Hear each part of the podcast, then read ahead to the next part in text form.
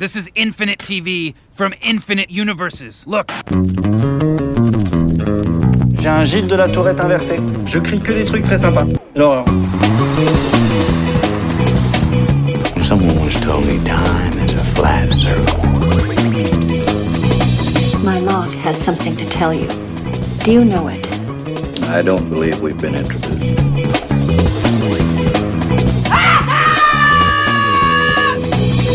Bonjour à toutes, bonjour à tous. Bienvenue dans ce nouveau podcast d'un épisode des Jarrettes, le podcast 100% série de la CS, l'association française des critiques de, sé- de séries, en partenariat avec Binge Audio. Je suis Eric Bouche de Téléstar et pour m'accompagner dans ce podcast sont présents à mes côtés la Blanche Colombe, défenseur des peuples opprimés Marion Olité de Combini, Salut Eric le sanguinaire va-t-en-guerre Pierre Langlais de Télérama Hello, hello. et le vil conspirationniste Frédéric Rapilly de T7 Jours. Next one, next one, next one, next Whoa, one. wait, what, wait, wait, wait. What, what, what? That's the last one. Aujourd'hui, nous allons nous intéresser au Bureau des légendes dont la quatrième saison arrive sur Canal+, et plus généralement à la géopolitique dans les séries. Le tout non pas en 24 heures chrono, mais en 30 petites minutes chrono.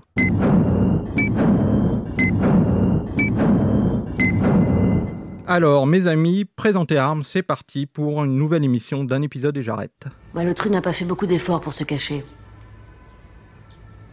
La Russie est un sanctuaire pour lui. Très délicat pour nous d'intervenir. Et si on alerte les autorités, ils en profiteront à mort et on n'est même pas sûr qu'ils nous le rendent. Moscou, c'est là que j'irai. C'est immense. C'est une fourmilière. Je passe inaperçu, il y a tous les moyens de communication possibles. On n'a quasiment aucune chance de le retrouver. Il le sait. Et si on le retrouve, il sait qu'on n'osera rien faire. Alors, avant d'élargir le débat sur la géopolitique dans les séries et sur le message qu'elle véhicule, plongeons-nous d'abord dans cette quatrième saison du Bureau des légendes, crème de la crème des séries françaises. Une saison qui semble démarrer un nouveau cycle, et elle accueille des nouveaux euh, personnages et des nouveaux acteurs, comme Mathieu Amalric par exemple, qui joue le directeur de la sécurité de la DGSE, bien décidé à faire le ménage dans le bureau. Alors que, mes amis, que pensez-vous de cette nouvelle saison du Bureau des légendes? On a eu des petites difficultés d'abord à voir les épisodes, en effet. C'est secret défense. hein, c'est bien protégé. Donc évidemment, à l'heure où nous enregistrons ce podcast, comme on dit euh, chez les professionnels, euh, nous n'avons la plupart d'entre nous vu que deux épisodes, ce qui est vraiment que le commencement du commencement. Donc nous n'avons pas la prétention de critiquer l'ensemble de la saison, mais juste euh, ses prémices. D'ailleurs, les deux épisodes, c'est ce qui avait été montré au Festival de La Rochelle aussi. Donc euh, quoi qu'il en soit, on est quelques-uns à les avoir vus.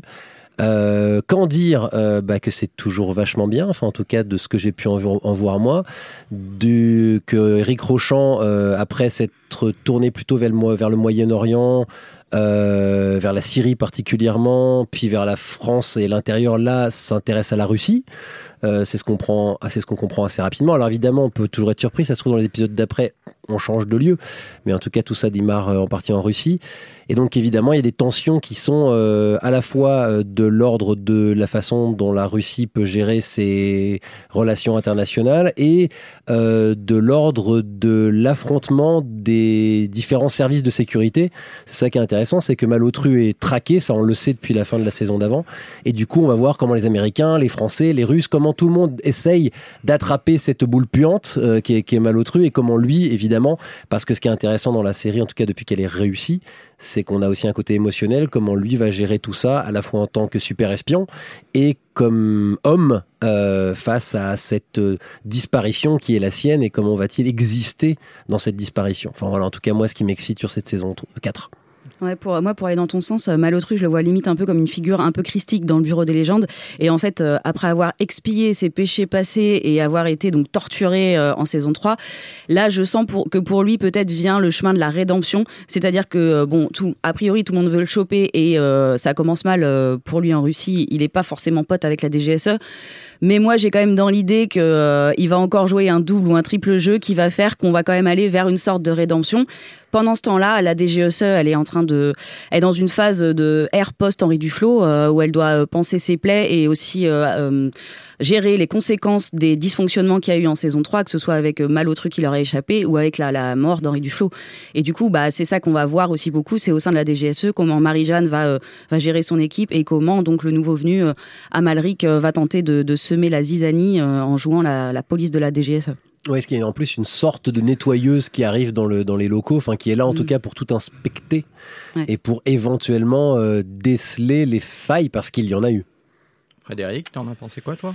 Alors moi, moi j'ai eu la chance de voir deux épisodes de plus Il que a des vous. contacts, Je vous dirai pas comment, mais voilà. Non, moi j'ai trouvé. euh, moi, ce que je trouve euh, passionnant, c'est c'est une série. Il n'y a pas de gros effets. C'est vraiment intelligent tout le temps. Enfin, on est surpris. Mais je, je sais jamais où ça va aller. Et pour reprendre ce que tu dis, euh, Malotru, en fait, on ne sait pas s'il est idiot, stupide, euh, super intelligent, à la loose. Et, et en fait, on hésite tout le temps. euh, Maintenant, après trois saisons, on se doute qu'il est malin quand même. hein. Mais il a un côté un peu comme ça, presque suicidaire. En tout cas, au début, on se dit, mais Ouais. il veut se faire choper ou quoi? Enfin, c'est quoi son Ouais. idée? En fait, c'est assez intéressant. Et en plus, je trouve que là, euh, là on dans la géopolitique, mais je trouve que là, ce qu'on montre de la Russie, euh, en gros, de la Russie, des jeunes Russes, euh, de, est assez étonnant parce que il y a un campus euh, avec des, des, des hackers et des, des jeunes euh, spécialistes en informatique. Et l'image qu'on en montre, c'est pas du tout celle qu'on imagine de la Russie. Donc c'est assez Oui, surprenant. On est loin de la caricature euh, James Bondienne de la Russie avec des super agents secrets euh, et des filatures et des trucs. C'est pour le coup en plus on est en banlieue de Moscou. Enfin il y a un côté euh, beaucoup plus cru et a priori réaliste. C'est un des grands points forts du Bureau des légendes, c'est de faire de la démythification de de l'espionnage tout en parvenant malgré tout à, ce que ça reste hyper excitant. Donc c'est ça qui est très réussi dans la série, je trouve. Et Ce qu'il y a, c'est qu'on nous montre quand même le FSB dans cette saison. Là, pour le coup, le FSB, c'est un peu l'image qu'on avait du, KGB à l'époque. Autant les jeunes ont ce côté, en effet, plus moderne, autant les, les services secrets eux-mêmes, on reste quand même dans cette image du KGB très dure, très violente. Il y a des scènes en prison aussi qui sont, euh, qui sont assez hallucinantes. Ouais, hein. après, je pense que c'est réaliste par rapport au service qui était le KGB et à ce qu'est le FSB aujourd'hui. quoi. C'est euh, des méthodes qui sont euh, plus violentes, euh, peut-être que celles utilisées par la DGSE. Enfin, en tout cas, c'est ce que ça semble. euh, Euh, on ne sait pas d'ailleurs quand on demande à Eric Rochant euh, comment, il, euh, comment il sait tout ça, il dit qu'il a des taupes, mais il ne veut pas en dire plus. En en fait, moi, j'ai eu la chance aussi de lire. un- Il y a un bouquin qui va sortir Ah oui. un petit peu avant. Je sais pas si vous l'avez. Et en fait, qui, qui, qui est pas un bouquin super. Comment érudit mais qui est assez intéressant qui raconte euh, ce qu'il y a de vrai et de faux dans la série et euh, notamment le, le personnage de Mathieu Almaric euh, qui qui vient euh, en fait jouer les inspecteurs et foutre la, la DGSE en l'air. Ça, c'est tiré d'une histoire vraie, comme les, les surnoms un peu bizarres. on explique que Moule à gaufre, malotru. voilà. Oui, que les, les, les agents saboteurs de, de la France libre euh, apportaient des noms de marteau, de binette, ce genre de choses. Donc c'est c'est assez intéressant. Après, ça cherche pas à dire que la série est parfaitement euh, réaliste. Il y a des trucs, euh, c'est vrai que sur Amalric, par exemple, euh, moi, naturellement, enfin, au départ, euh, dans ma critique éventuellement des deux premiers épisodes, j'avais envie de dire que ce personnage me rappelait un peu Vogel dans Braco. Genre, le mec, c'est le méchant de service, il va arriver, il veut foutre le bordel, euh, il est complètement paranoïaque. Et du coup, celui-là, je m'étais dit, il est un peu cliché. Et en fait, j'ai interviewé donc l'auteur de ce livre de décryptage du bureau des gens de cet après-midi et j'ai lu, parcouru le bouquin. Et effectivement, en fait, c'est un mec, c'est JJA, c'est un mec qui a vraiment existé et qui était à la tête de la CIA pendant 20 ans, qui était complètement parano et qui a foutu la zizanie. Donc même ça, c'est, enfin, c'est inspiré de faits réels en fait. Et même la question que ça pose, qui est très intéressante, c'est qui est d'ailleurs une des questions de fond euh, de des- d'éthique de la série, c'est en gros où jusqu'où est-ce qu'on peut aller pour, euh, enfin d'ailleurs de pas mal de polars par ailleurs, hein. c'est-à-dire que les services secrets, est-ce que le top finalement du service secret, c'est le service secret irréprochable qui fait tout en respectant les règles, parce que c'est comme ça justement que tu protèges ton pays, c'est en étant irréprochable, ou est-ce qu'un agent comme Malotru, qui est un gars qui a brisé les règles pour des questions d'humanité, euh, c'est finalement pas ce qu'il y a de mieux, et est-ce que l'humanité, le Bureau des légendes, c'est d'ailleurs ce qu'on lui reprochait au début à cette série, c'était de manquer un peu de chair et un peu d'humanité. Quand elle a commencé à avoir de la chair, c'est là qu'elle est devenue absolument passionnante, parce qu'il y a cette, cette, cette cet affrontement entre l'humain et l'information qui est la chose la plus froide et la plus terrible qui soit et comment ces deux choses-là vont euh, vont pouvoir cohabiter. Le personnage de Marina Loiseau est, est absolument fascinant parce que elle a l'air d'être cette femme toute fragile très émo très très émotive alors qu'en fait c'est une des agents les plus les plus efficaces qui soit du bureau des légendes. C'est pas pour rien qu'on l'appelle euh, phénomène euh, pendant les premières saisons. Et d'ailleurs, je soupçonne qu'on finira sur un bon vieux combat entre Malotru et Phénomène en fin de saison euh, et que c'est peut-être elle qui finira par amener Malotru à la maison. Parce que les deux sont en Russie au début de, Au tout de la début, saison. ouais. Ouais. Alors finalement, on s'intéresse moins à la géopolitique dans cette série que au ressort dramatique euh, des personnages, non? Ça fait c'est un fond qui est en fait, il faut l'analyser, mais c'est un fond qui est super intéressant et c'est une des raisons qui fait que le Bureau des légendes est réussi. C'est-à-dire que c'est pas une leçon de géopolitique. Il n'y a pas d'explication, c'est pas didactique. C'est un fond. Il faut que le fond soit crédible, y compris sur ce que ça pouvait dire, par exemple, dans la saison 2, si je dis pas de bêtises, sur les gens qui reviennent d'avoir fait le djihad et sur la dangerosité des, revenants et de toutes ces choses-là. En fait, il faut que ça soit pointilleux. Et on fait confiance à Rochant pour aller faire, pour aller étudier, pour être le plus précis possible. Mais il faut pas, évidemment, que le fond géopolitique sacrifie le drame. faut que le drame garde une part importante. Et si c'était froidement géopolitique, ben on serait sans doute pas ému comme on peut l'être par cette série. Ouais, moi, euh, avant, avant qu'on fasse l'émission, je discutais avec Marion. En fait, j'expliquais. Bon, ma, ma, ma sœur est mariée à un, à un attaché militaire en, en Égypte. T'as un point rouge sur le front. Attention. Ouais, sais, mais c'est plutôt vous. Et en fait, euh, il y, a, il y a deux ans, moi, je connaissais pas très bien la série, et ma soeur m'appelait pour me dire, tiens, tu connais cette série? Nous, on la regarde au Caire parce que ça nous fait rigoler, parce qu'en fait, ça raconte notre vie. Et alors, ma sœur n'est pas un agent secret, mon beau-frère n'est pas un agent secret, mais euh, les agents secrets ou les, les- tout ça, c'est mélangé. Et en fait, la série est- suffisamment réaliste. Enfin, il y a cette idée de make believe. Enfin, il y a, un, je sais plus, un Mm. proverbe. qui- C'est suffisamment make believe pour que tu aies l'impression que c'est, ce soit véridique. Comme tu Mais- dis, ça, ça suffit pour qu'on ait l'impression d'être immergé. Mais en fait, euh, enfin, il y a juste pour euh, rebondir sur ce que ce que tu dis, Frédéric, il y a quand même quelques justement pour que ce soit euh, pour qu'on y croit, il y a quelques passages qui sont des fois didactiques. En saison 3, quand Nadia El Mansour euh, se retrouve à la Commission européenne à œuvrer pour le processus de paix en Syrie, elle reçoit donc tous les tous les leaders en Syrie et il y a il y a toute une scène où il y a un leader qui essaie d'expliquer en disant qu'il a essayé de raconter à sa petite fille les différents protagonistes de, de de la Syrie et pourquoi machin est en guerre avec bidule de la guerre civile et en fait, au bout de trois minutes, d'ailleurs, le, le spectateur, comme euh, euh, comme le mec qui est en train de raconter, euh, il dit non, j'ai pas réussi à faire comprendre ça à ma petite fille. Mais donc la géo, la géopolitique, c'est très complexe, mais en même temps, c'est- quand même passionnant. Donc il faut quand même qu'ils sachent précisément de quoi ils parlent. Et, et dans cette scène, on comprend quand même qu'ils savent de quoi ils parlent, même si ça nous paraît un peu opaque. Enfin, je sais pas si tu vois, c'est. Oui, tout à fait. Mais Bon, ça fait on- partie du charme de la série, ce côté opaque. Ouais. Et, et qui fait d'ailleurs que parfois dans le bureau, il y a des discours, il y a des dialogues très, très cut, très didactiques, etc. Quoi. Ok, bon, bah, nous allons refermer le chapitre Le Bureau des légendes. D'abord, nous n'avons pas vu suffisamment d'épisodes pour le traiter en plus grande profondeur. Et nous allons passer à la géopolitique plus généralement dans les séries. Dr. Ryan, I need you to come with me. What? We have to go. Maybe I'm foolish, maybe I'm blind. What have you got? The individual behind these transactions could be a high level target. His name is Suleiman. How come you're the only one that knows about this mystery man? I was just following the money, sir. They have cells in France, Yemen, Syria, and those are just the ones we know about. There's something different about his agenda. I'd like to set up a task force. Whatever he's planning, he's ready now. Alors, c'était Jack Ryan. C'est tellement cool le terrorisme. Wouh Alors là, en effet, tout de suite, on voit qu'on fait pas dans la dentelle, hein, que c'est nettement plus burné.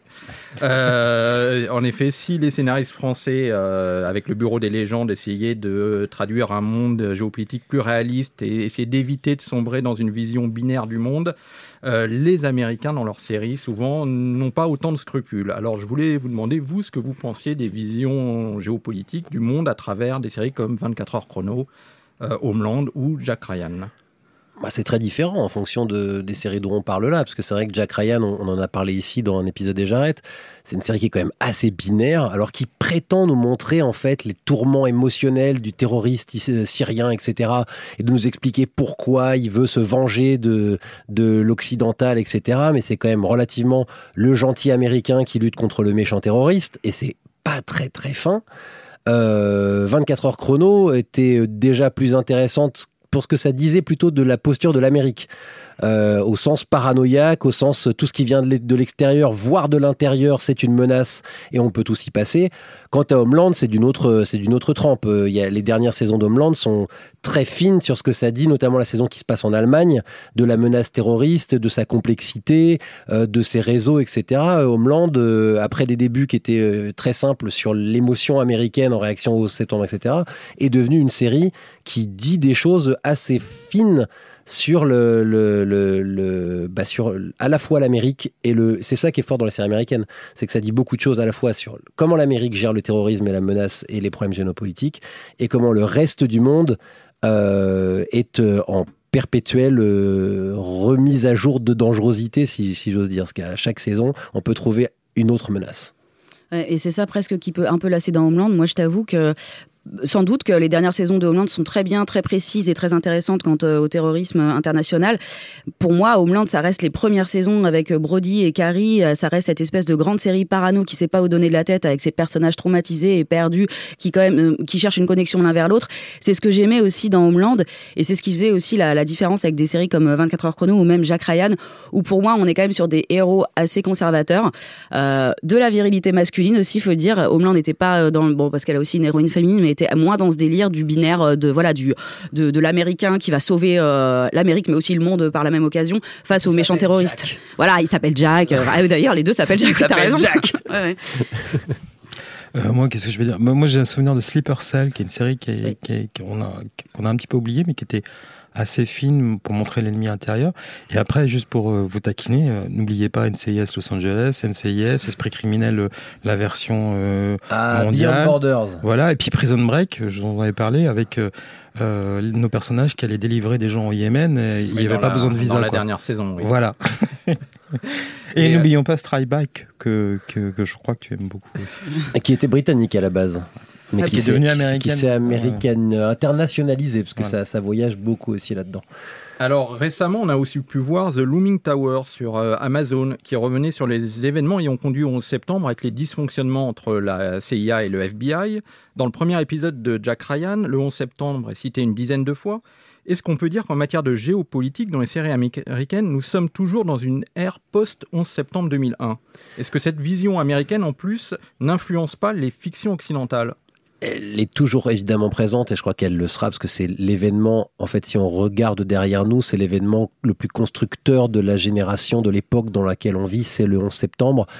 Et ces échos qui ont été les attentats terroristes qu'on a pu vivre à travers le monde, même s'ils sont pas liés à la même euh, cellule, même s'ils sont pas liés, on est finalement dans une ère du terrorisme. Ceci étant dit, c'est pour ça que j'en reviendrai. Donc oui, pour répondre à ta question, oui évidemment, et c'est pour ça que The Looming Tower est intéressant, parce que The Looming Tower revient à la source, quoi, finalement, de, de cette terreur-là. Mais là où Homeland est devenu intéressante récemment, même si ces deux dernières saisons sont pas les plus réussies, c'est qu'elle questionne aussi euh, les troubles intérieurs des États-Unis et ça, typiquement propre à l'ère Trump, les extrémismes conservateurs, euh, l'interventionnisme presque impalpable des Russes. Et évidemment, ce qu'on a dit de l'élection de Trump, etc., c'est-à-dire, on retourne à presque une époque de guerre froide. On retourne à quelque chose qui est peut-être plus, euh, qui, qui rend d'ailleurs The Americans, une série qu'on n'a pas encore citée, d'autant plus d'actualité, si j'ose dire. C'est qu'on en revient presque au bon vieil affrontement, affrontement entre la Russie et les États-Unis, qui revient au centre. Mais évidemment, le 11 septembre est toujours là, et oui, euh, ça, sera une, tension dramatique majeure pour sans doute les 30 prochaines années. En fait, euh, aussi, le, tu, tu l'as dit à ta manière, mais j'ai quand même vérifié pour être sûr de moi. mais le 11 septembre, euh, c'est les attentats les plus meurtriers de l'histoire qu'on connaît. Enfin, avec près de 3000 personnes tuées d'un seul coup. Donc, du coup, ça a eu des conséquences, évidemment, sur les États-Unis qui sont alliés avec l'Occident de manière générale. Et en plus, donc, les terroristes ne s'attaquaient pas qu'aux États-Unis, ils s'attaquaient à des valeurs démocratiques, à la liberté d'expression, etc. Donc, forcément, qu'il y a eu des répercussions. Ça a créé des guerres dans la vraie vie qui ont ensuite inspiré la fiction. Donc, on est pour moi dans une, dans une continuation de euh, euh, les conséquences du 11 septembre, mais au long terme.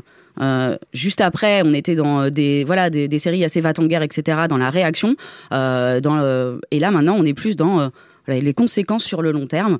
Et, euh, les conséquences, elles sont partout, euh, que ce soit dans nos pays ou au, Moyen- au Moyen-Orient. Donc euh, ça donne plein de matière pour les scénaristes pour les années à venir. Ouais, moi je, pensais à une série britannique dont je me rappelle pas le titre, qui était en quatre épisodes l'année dernière sur Daesh. vous allez m'aider et qui racontait comment des jeunes britanniques partaient en- pour, pour faire la guerre en Irak. Et en fait, la série était assez intéressante, et, mais en même temps montrait un, des, des, des, des- choses. euh, voilà. Mais au bout d'un moment, ça deven- enfin, à la fin du quatrième épisode, qui bouclait la saison, il, il laissait ouvert quelque chose où on se disait que ça allait devenir un thriller. Alors qu'au départ, la série avait ce, ce côté documentaire où on voyait ces jeunes Britanniques qui partaient s'engager pour, euh, pour, pour des valeurs. C'est la série de Peter Kosminski, mais Voilà. mais, son nom ne me, re- ne me revient pas. C'est passé sur Arte en France. Sur Canal+. C'est- C'est Canal Plus qui l'avait passé, Ouais. c'est Canal Plus qui l'avait passé. Donc, mais pour dire que aussi, d'un côté, il y a le 11 septembre qui est vraiment très prégnant, et de l'autre côté, en ce moment, c'est Daesh qui est partout dans, dans toutes les Oui, séries. Et on questionne évidemment le. On, on est moins à, l'époque de 24 heures chrono, c'était vraiment de la réaction au septembre, c'est-à-dire comment empêcher l'attaque. On est beaucoup plus aujourd'hui dans des séries. Alors Jack Ryan, c'est comment empêcher une attaque, mais en même temps, on prend plus le temps, maladroitement Jack Ryan, de d'expliquer un peu de chaque côté ce qui a pu se passer. C'est-à-dire que Jack Ryan montre quand même les, les réfugiés qui doivent fuir, euh, les bombardements américains sur la Syrie, montre euh, à l'époque, montre en fait des choses qui n'ont pas justifié le geste des terroristes, mais commencent à donner un peu plus de profondeur que ça pouvait être le cas à l'avance. Et Jack Ryan fait un truc par ailleurs mal, encore une fois, mais ne met plus en scène le 11 septembre, mais les attentats à Paris. C'est-à-dire qu'il y a toute une scène qui est la recréation à peu de choses près de l'attaque de l'appartement à Saint-Denis. Euh, et donc, on- on- les séries géopolitiques ou les thrillers antiterroristes, puisqu'on parle beaucoup de ça aujourd'hui, s'adaptent à l'évolution de la menace et à l'évolution du regard qu'on peut porter sur cette menace, même si elle reste encore très américano-centrée, avec un regard qui, pour Jack Ryan, est légèrement euh, bah, euh, old school, c'est-à-dire de l'Amérique va sauver le monde et accrochez-vous les mecs, surtout les pauvres petits Français, on arrive, on va vous sauver quoi. Euh, moi, juste pour euh, deux, deux petits trucs. On, on parle de. D'abord, il y a une hégémonie sur les séries qui est américaine. Donc, déjà, En faut pas oublier ça. Donc, c'est ça ce qu'on regarde et ça vient des États-Unis. Et je pensais à la dernière série qu'on a vue il y a pas très longtemps qui va arriver en France, c'est Condor. Où justement, euh, j'ai vu que deux épisodes, mais un des personnages qui est un, un analyste de la CIA, donc ça pourrait être Jack Ryan, explique à un de ses partenaires, oui, que si on arrive à ce genre de situation, c'est aussi parce que les musulmans ont subi euh, des attaques, etc. Et donc, essaie de faire comprendre à son alter ego que c'est pas si simple. Et donc, il y a, il y a aussi des évolutions dans les séries. Après, ça dépend de quel média va les diffuser. Enfin, Non, mais Oui, c'est sûr, Homeland à ce niveau-là on- est comme ça aussi. Homeland était déjà comme ça, mais limite elle était précurseuse. Maintenant, c'est vrai qu'on voit quand même de plus en plus de séries qui vont être, qui vont avoir de la gé- géopolitique en toile de fond, ou qui vont être euh, effectivement de l'antiterrorisme, où on commence à mettre un peu un autre point de vue que celui des Américains. Euh, mais bon, euh, c'est compliqué, sachant que bon, on en parlera après, mais euh, euh, souvent ces séries, elles prennent le point de vue de personnes qui sont des membres de d'organisations officielles du gouvernement. Donc il y a un truc aussi quand même très, euh, c'est la voix officielle en fait. Ces séries sont quand même la voix officielle d'organismes qui existent dans la vraie vie. Alors, on peut se demander quand même, euh, est-ce que ces, ces séries ne conservent pas le téléspectateur dans un état de peur permanente aussi? Est-ce qu'elles ne, ne euh, participent pas à une espèce de paranoïa générale chez les Américains, en effet, qui, euh, qui d'ailleurs apprécient ça, qui veulent voir ce genre de, de fiction? Qu'est-ce que vous en pensez? Moi, ça me gêne pas dès que la paranoïa est subtile. C'est-à-dire qu'une série comme Homeland, euh, sa paranoïa questionne. C'est pas juste trembler, euh, chers citoyens. C'est questionnez-vous, c'est inquiétez-vous. Euh, L'inquiétude, c'est différent de la paranoïa. L'inquiétude, ça pousse à la réflexion, à essayer de se demander ce qui fonctionne pas. C'est ça que fait The Looming Tower, qui est pour moi une série pas parfaite, mais qui effectivement dit voilà, regardez, ça a vraiment déconné. Euh, et ça, je pense qu'il y a de plus en plus de séries qui sont euh, dans cette euh, remise en question. Et ça, c'est important. Il n'y a, plus que quelques séries comme Jack Ryan pour être justement dans le. En même temps, c'est rassurant, hein, parce que à la fin, le gentil, il arrête les méchants. hein. Ouais, mais c'est vrai que c'est hautement. Enfin, une série comme 24, euh, si on s'en souvient, c'était sacrément anxiogène quand même. Quoi. Euh, Tu, euh, tu finis à chaque fois. Enfin, te- te- t'en peux plus. Tu, il faut que, il faut que Jack il chope le terroriste. Et, en plus, la série est écrite de manière à ce qu'à un moment donné, quand il finit par torturer quelqu'un, on est tous là. Ah bah oui. Enfin, si tu réfléchis pas plus avant, tu regardes ça, tu dis ah bah oui, il faut qu'il le torture. Là, faut quand même qu'il trouve où est la bombe aux États-Unis, quoi. Donc oui. Enfin, moi, je trouve qu'il y a quand même un truc un peu malsain avec ça. What I'm about to tell you is very dangerous. So you cannot tell another living soul about this. Do you understand? Okay. I believe the attack in Houston was planned by Truxton Spangler and other very powerful men, and they're using Iran as a scapegoat. Okay. Well, this is a joke. Miles, They dropped the evidence of Iran's involvement right into our laps so that we could come to the conclusion that they desired. Why would they do that? Over the past 20 years, API analysis has been appropriated by these men to manipulate world events and make money off of Alors c'était un extrait de Rubicon, car à côté des 24 euh, et Jack Ryan, il y a quelques vilains canards qui fredonnent une autre chanson se montrant très critique vis-à-vis des théories officielles, euh, vis-à-vis de l'administration américaine. Elles empruntent même une voix conspirationniste, comme les séries, euh, comme les films américains dans les années 60-70, euh, qui étaient à, à l'époque euh, monnaie courante. Alors, donc il y avait Rubicon. Ré- récemment, il y a eu American Odyssey aussi, pareil, où il y avait une Ouh, conspiration. tout le monde l'a oublié celle-là. Moi, j'ai pas vu même. Les Condors rentrent dans cette catégorie-là Ouais, aussi. En, plus spectaculaire. Voilà. Et euh, d'ailleurs, les deux ont été. Alors, je ne sais pas pour Condor si elle va être annulée ou pas, mais Non, les elle a été renouvelée. Elle a été renouvelée. Mhm. D'accord. Les Ça va deux- pas aller avec la suite. les, deux autres, les deux autres ont été annulés très très rapidement. Je ne sais pas si les téléspectateurs sont prêts à entendre. euh, Complot voilà, le mot Ah, complot. 24 heures chrono euh, jouait beaucoup sur le complot intérieur aussi. hein. Souvenez-vous des saisons. Oui, c'est vrai. Ouais, pas- voilà, vers le, vers quand ça, quand les audiences ont commencé à décliner. Euh, Qu'est-ce que vous en pensez alors de ces séries plus conspirationnistes? Bah, Homeland aussi, pardon. Euh, Excuse-moi, Homeland des saisons 7 et 8, c'est très sur le conspirationnisme aussi. C'est Ouais. pas vraiment du conspirationnisme, c'est-à-dire que c'est, euh, en effet, ça remet en cause le, le- le pouvoir américain, sans parler de, euh, de faux attentats ou. euh, Ah si. euh, non, Oui, si, Ah si, oui, dans la vrai, dernière dans la saison, mais encaissé les fake news. Enfin, on, on revient sur la possibilité d'un. Mais sauf que c'est plutôt l'ennemi extérieur qui essaye d'exterminer le pouvoir en place. Mais bon, c'est encore un autre truc. Non, mais ce que je trouve le plus intéressant, sans être une série de conspirationnisme, le Bureau des légendes est, est, est finalement ce qui se rapproche le plus proche de Rubicon, c'est-à-dire de quelque chose d'une grande austérité euh, et qui euh, met en lumière la véritable complexité de ce monde-là, quitte c'est vrai pour Rubicon, à jouer à mort sur le côté. Mais d'ailleurs, Rubicon, je, je, je, crois franchement qu'il s'inspirait des Trois Jours du Condor et de ce genre de film-là, qui ensuite donne la, série Condor. C'est-à-dire des, des, des films où euh, le, le héros est est un analyste ou quelqu'un qui est pas du tout le sauveur de l'humanité et qui met le doigt dans un engrenage et qui se qui, qui, qui, au fur et à mesure réalise que euh, dans, dans, dans Rubicon c'était des mots croisés que le petit truc là qu'il a trouvé en fait ça, que c'est en train de révéler un truc gigantesque. Et c'est ça qui est fascinant dans ces séries là c'est pour ça que Jack Ryan et tout ça m'excite beaucoup moins parce que ça part d'une menace de destruction totale dans ces trucs de conspirationnisme. C'est juste en fait il y a une mouche dans la, le bureau ovale et cette mouche-là peut tout foutre en l'air. Et c'est à cette mouche qu'on s'intéresse. C'est à ce petit détail-là de l'ombre. Et c'est ça qui est fascinant. Et c'est ça qui fout les boules aussi. C'est ça où on se dit, en fait, on ne voit rien. Voilà. Moi, je suis pas juste pas trop d'accord avec ça. Enfin, sur l'austérité de, de Rubicon et du Bureau des légendes, oui.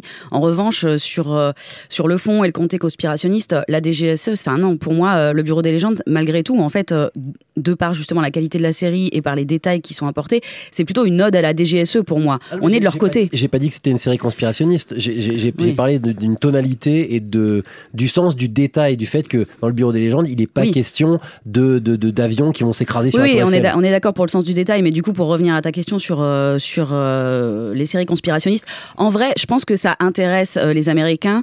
Rubicon, la vraie question, c'est que c'était une série quand même qui était très exigeante, extrêmement lente, donc qui peut séduire un public plutôt niche. The Americans, elle a continué longtemps, mais elle a aussi une construction assez lente, et ça a jamais été un succès, un gros gros succès comme comme Homeland ou 24 heures chrono. Je pense pas que les, en tout cas que les téléspectateurs ou enfin que les spectateurs soient méfiants ou pas envie de voir ce genre de série. Enfin, il y a euh, X-Files, par exemple. Ouais, voilà. Et X-Files, c'était euh, c'était avant le, le, le 11 septembre. Ah bah bien avant, oui. C'était ça. c'était 10 ans avant le enfin, euh, pas 10 ans, euh, 7 ans avant le 11 septembre, si je dis pas de bêtises. Oui, alors il y a peut-être un Ouais. temps euh, où tout le monde était patriotique juste après le 11 septembre, où euh, on n'avait pas spécialement non plus envie de voir des séries euh, qui remettent en cause euh, éventuellement. euh, Enfin, il y a eu tout un truc dans la vraie vie de conspiration euh, en 11 septembre anti-américain qui a qui était de très très euh, mauvais goût pour euh, un truc juste après l'attentat. Donc euh, peut-être que ça va finir par arriver. On n'en sait pas. Ça se trouve, on Mais aura une série euh, Je- je- sur le pardon. 11 septembre, je veux dire. oui. J'en reviens à ce que je disais tout à l'heure. On en revient plutôt à des séries de guerre froide. Ouais. Euh, et, et, et je pense- Ber- on n'a pas cité Berlin Station, qui est aussi une série d'espionnage assez discrète, mais où on est pareil. euh, dans le dans le, le secret, dans le un bureau, les gens se regardent dans chien de faïence où on sait pas qui ment, qui dit la vérité. On est plutôt dans l'humain et dans le l'angoisse que finalement cette cet ennui du quotidien là du petit du petit scribouillard du, du bureau cache en vérité euh, des secrets incroyables et c'est ça qui est excitant dans ces séries là, c'est que on est bah, littéralement, comme le fait très bien Rubicon, dans le mot croisé, dans le, les quelques phrases comme ça qui en fait cachent un, océan de conspiration, de secrets et de choses qui peuvent se renverser. Le. Je crois que c'est à, l'ère de la paranoïa, c'est ce qui est de plus fort plutôt que euh, un type qui arrive avec une ceinture d'explosifs et qui, en- qui s'enferme dans une banque avec 150 personnes. Alors il y a euh, The Americans que vous avez cité donc, qui est assez étonnante puisque les héros sont des Russes. Est-ce que c'est parce qu'il y a suffisamment de recul, vous pensez Parce que pendant euh, 50 ans, les Russes ont été montrés comme des êtres abominables, euh, sans aucune humanité? Là, on voit qu'on les montre comme des gens comme tout le monde, finalement. Est-ce que vous pensez que c'est parce qu'il y a suffisamment de recul et que peut-être dans 30 ans, on verra des musulmans plus humains à la télé? Parce que pour le moment, même s'il y a des nuances, comme vous dites, dans les séries américaines, quelqu'un qui ne regarderait que des séries américaines, l'image du musulman, C'était est quand même dans Sleeper Cell. Sleeper Cell, c'était Ouais. le cas. hein, Alors, euh, Ouais. Mais c'est une exception. c'est, euh, une exception, il y en a la série hein. a pas trop marché, il y a eu deux saisons, je crois. Et pour, euh, juste pour appuyer ton propos, j'ai noté une récente étude qui montrait que les séries américaines renforcent les stéréotypes sur les personnes euh, issues euh, du coup non issues de, du Moyen-Orient et euh, de l'Afrique du Nord. En gros. Un seul chiffre, j'ai retenu parce qu'il y en avait plein.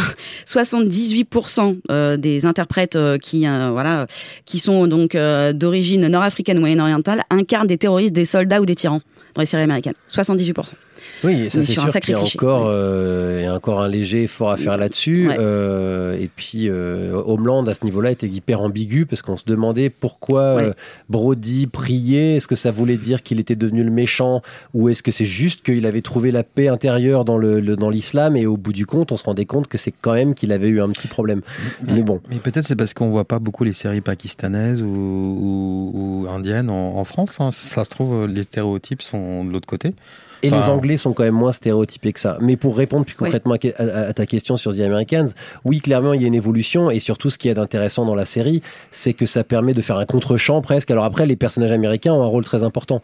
Mais c'est de finalement revenir à ce qu'on pouvait penser. Et je citerai Sting qui essaient. hein, J'espère que les Russes aiment aussi leurs enfants. Euh, et c'est ça aussi que questionne la série. C'est finalement l'humanité de des personnages euh, et non plus d'en faire des machines de guerre comme Jack Bauer, mais d'en faire au contraire des humains qui sont subis à des qui sont qui subissent des pressions et qui se posent des questions. Et l'Amérique, euh, comme le dit très bien The Americans, il y a un moment où on peut presque se demander si bah c'est peut-être bonnet blanc et blanc bonnet avec l'URSS. En tout cas, c'est la question que se posent les personnages de The Americans au début de la série. Alors, nous allons terminer maintenant ce podcast avec un coup de cœur. Est-ce que vous avez un coup de cœur sur une série que nous n'avons pas évoquée, qui traite de géopolitique? Alors, moi, j'allais traiter euh, Game of Thrones. Oui. Et, et- et- Choix original. Ça a l'air bien. c'est- Ça passe quand C'est où? Alors, bah, d'abord, parce que c'est une série qui, justement, parce que il y a du recul, on peut voir les choses. Et non, mais il y a une étude très sérieuse, bah, assez rigolote.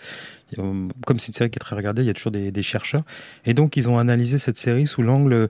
Donc, la maison de Lannister, c'est l'Arabie Saoudite, euh, etc., pour voir les rapports géopolitiques. Après, ce qui est rigolo à, connaître, c'est bon, que la série a été imaginée à partir de l'histoire des rois Plantagenets. Et donc, ça parlait de géopolitique, mais il y a plus de 600 ans. Et c'est vrai qu'on n'a pas parlé des séries historiques, mais les Tudors et consorts, c'est de la géopolitique à tous les deux. Enfin, quoi qu'on pense de ces séries-là, évidemment. Même Marco Polo. Oui, voilà, Après, il faut voir le degré de géopolitique qu'il y a dans Oui. ce genre de série Et dans les Tudors. Il y a surtout des scènes de sexe que de la- il y a plus de scènes de sexe que de géopolitique. Alors, Marion, toi, un coup de Euh, bah alors moi, je vais recommander euh, The Honorable Woman. C'était une mini-série anglaise de la BBC qui, est, euh, qui a été lancée en 2014. Et en fait, dans cette série, Maggie Gyllenhaal, elle incarnait une femme d'affaires anglo-israélienne qui s'appelait Nessa Stein, qui était reconnue pour son engagement envers le processus de paix en Palestine. Donc, elle travaillait depuis plusieurs années à un projet ambitieux qui est de connecter la Cisjordanie un réseau de fibre optique. Et donc, la veille du lancement de ce grand projet, en fait, son partenaire palestinien euh, se fait assassiner. Donc, en gros, ça va déclencher une série d'événements où euh, la géopolitique complexe se met en branle, tout euh, et en même temps l'histoire intime de cette femme. La série est écrite et réalisée par Hugo Blick. Euh, moi, j'avais trouvé ça incroyable. C'était haletant, exigeant, subtil, complexe. Enfin bref, tous les euh, euh, tous les adjectifs dithyrambiques, euh, voilà, je les avais utilisés au moment pour faire la critique. Et, et aussi, c'est une des rares séries qui met en scène un personnage féminin fort et complexe. Et ça, ça court pas les rues. dans ce monde-là, ouais. Dans ce monde-là, ça court pas les rues. Donc moi, je vous la conseille chaudement. Voilà. C'est vrai que la géopolitique, bah, d'ailleurs, dans la réalité actuelle, même s'il y a quand même de beaucoup plus de plus en plus de présidentes, Oui, ça se reste encore un monde très très masculin. Et ça, c'est vrai que du coup, quand on pense à ces séries-là, c'est beaucoup de séries avec pas mal de personnages masculins. C'est peut-être tristement, tristement le reflet d'une d'une forme de vérité politique. Je pense qu'on peut ouvrir les points de vue aussi. Oui, certainement. Non, mais ce que je veux dire, c'est que la réalité, c'est bien de la montrer aussi, même si elle est problématique. Euh, moi, c'est pas une série qui me, que j'ai trouvé géniale, que je voulais citer, mais en plus, comme elle est en partie française, c'est bien. C'est Occupied qu'a qu'a diffuse euh, Arte, euh, qui est une série de d'anticipation quelque part et euh, Rev'là les Russes, qui met en scène comment la Russie profite d'une tentative de la Norvège de mettre fin à l'exploitation du pétrole pour euh, en quelque sorte euh, occuper, hein, d'où le titre de la série, la Norvège, euh, a priori pour euh, la contraindre euh, sous mandat de, de l'UE à- ou de l'ONU plutôt, je crois, de, de l'UE, c'est l'UE, hein, à, à, à exploiter son pétrole pour euh, bah, que le monde entier, enfin en tout cas les pays de l'UE soient euh, arrosés en pétrole, et qui évidemment pose la question de comment réagir face à une occupation, euh, de la nocivité possible de, de l'occupation russe, et évidemment en reflet, on parlait de séries historiques, mais finalement un village français est une série géopolitique. Enfin, J'exagère, mais en gros l'histoire euh, est évidemment euh, importante dans l'approche géopolitique, et Occupied qui pourtant parle d'un présent euh, imaginé, euh, parle aussi du passé, et c'est ça qui est intéressant euh, dans cette série-là. Et Occupied a causé une crise diplomatique énorme entre la, la Russie et la, et la Norvège. Bon, en tout cas, quelques désagréments. Je suis pas sûr que ça ait coupé les relations entre les deux pays, mais semble-t-il que l'ambassadeur était un peu vexé. Ouais. Alors, Comme quoi, elle a visé juste en fait. Et voilà, ce podcast est terminé. Nous avons essayé de traiter de géopolitique dans les séries en 30 minutes chrono. J'espère que nous ne nous sommes pas trop mal sortis. Merci à Marion Olité de Combini, Toujours un plaisir. Frédéric Rapilly de T7 Jours. Merci. Et Pierre Langlais de Télérama. Merci. Merci à Jules de l'avoir mis en boîte ici à l'antenne. Au revoir. Next one, next one, next one, next Whoa, one. wait, what, wait, wait, wait. What? What? That's the last one.